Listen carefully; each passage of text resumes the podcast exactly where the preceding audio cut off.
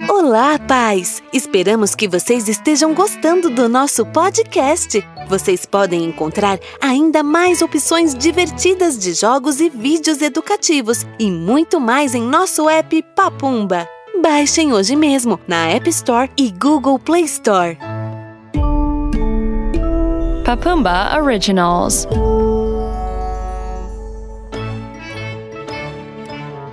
A Viagem de Lio Era uma vez um menino muito curioso chamado Lio, que morava em uma cidade onde havia um rio. Lio adorava ver o rio e aprendeu a velejar desde muito jovem.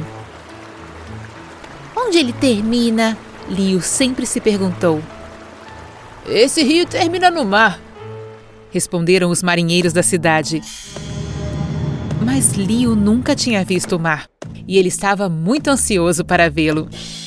Certo dia, em uma de suas visitas ao porto, os marinheiros contaram para ele sobre uma aventura que estavam prestes a fazer. Vamos descer o rio e chegar até o mar. E de lá vamos explorar o que está além do mar.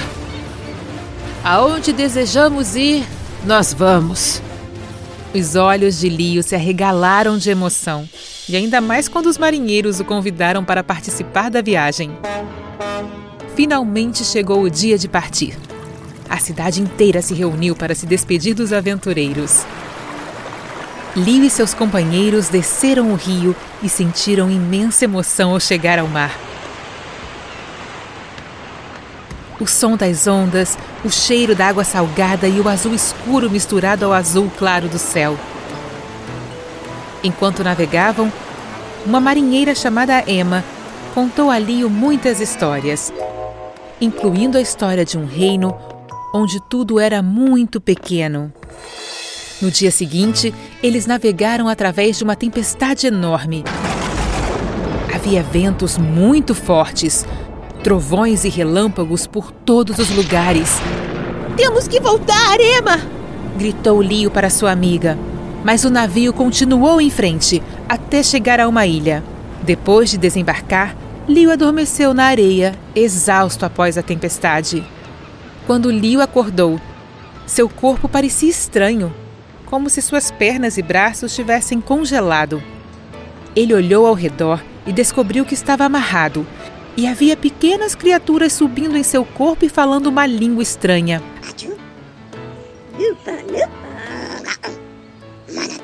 A princípio, tanto Lio quanto esses pequenos seres ficaram com medo.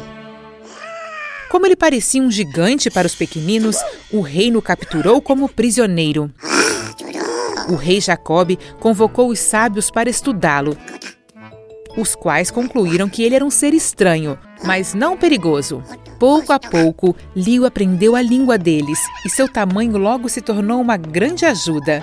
Suas mãos facilitaram a pesca. Lio fez uma tigela com elas e pegou centenas de peixes.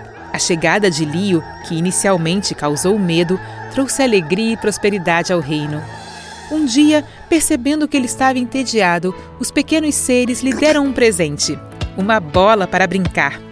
Lio brincou tanto com ela que até lhe deu um nome. Vou chamá-la de Wilson, disse para eles.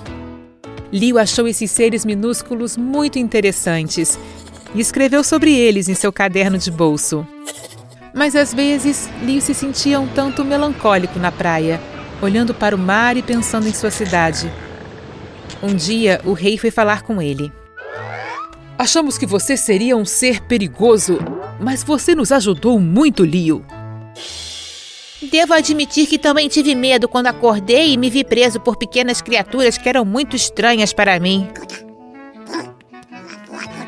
Seria uma grande perda para nós, e é claro que eu sentiria muita falta das nossas conversas. Mas você gostaria de voltar para sua cidade?